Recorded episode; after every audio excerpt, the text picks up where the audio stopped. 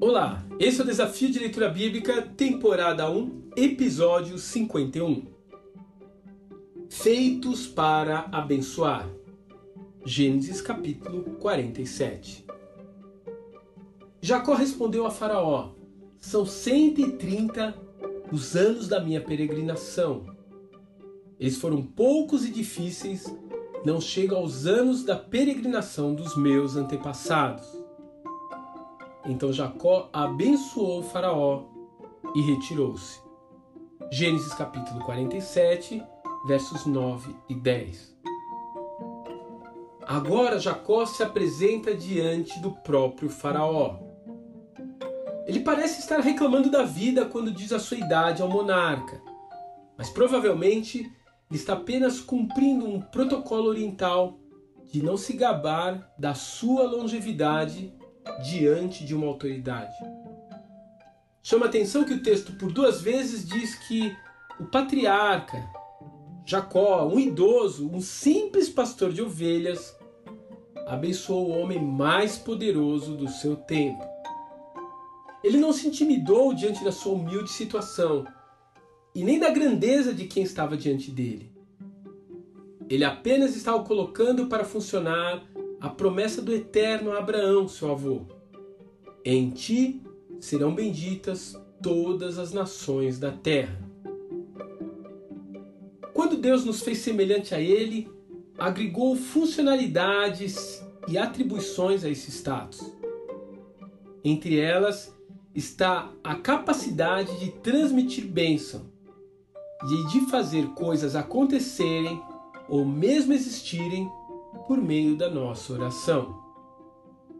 Sim, eu concordo que é muito difícil aceitar e compreender isso, mas existem coisas que só acontecerão ou existirão no momento em que você orar.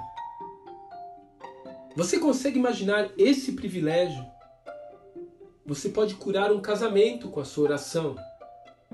Você pode tirar alguém de um leito de enfermidade. Você pode fazer uma empresa sair da falência.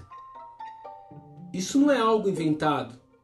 Você vai encontrar exemplos assim em toda a Bíblia. De Moisés a Jesus, de Paulo a Eliseu.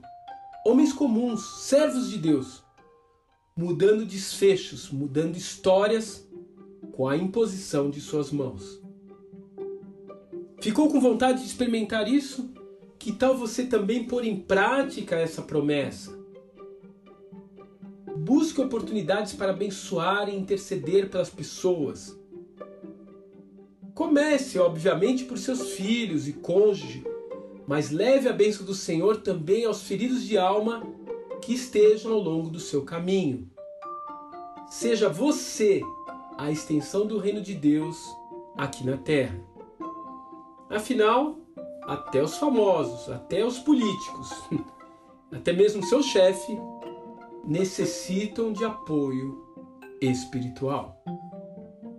Antes de tudo, recomendo que se façam súplicas, orações, intercessões e ações de graças por todos os homens, pelos reis e por todos os que estão em evidência, para que tenhamos uma vida tranquila e pacífica, com toda a piedade e dignidade porque isso é bom e agradável perante Deus, o nosso Salvador.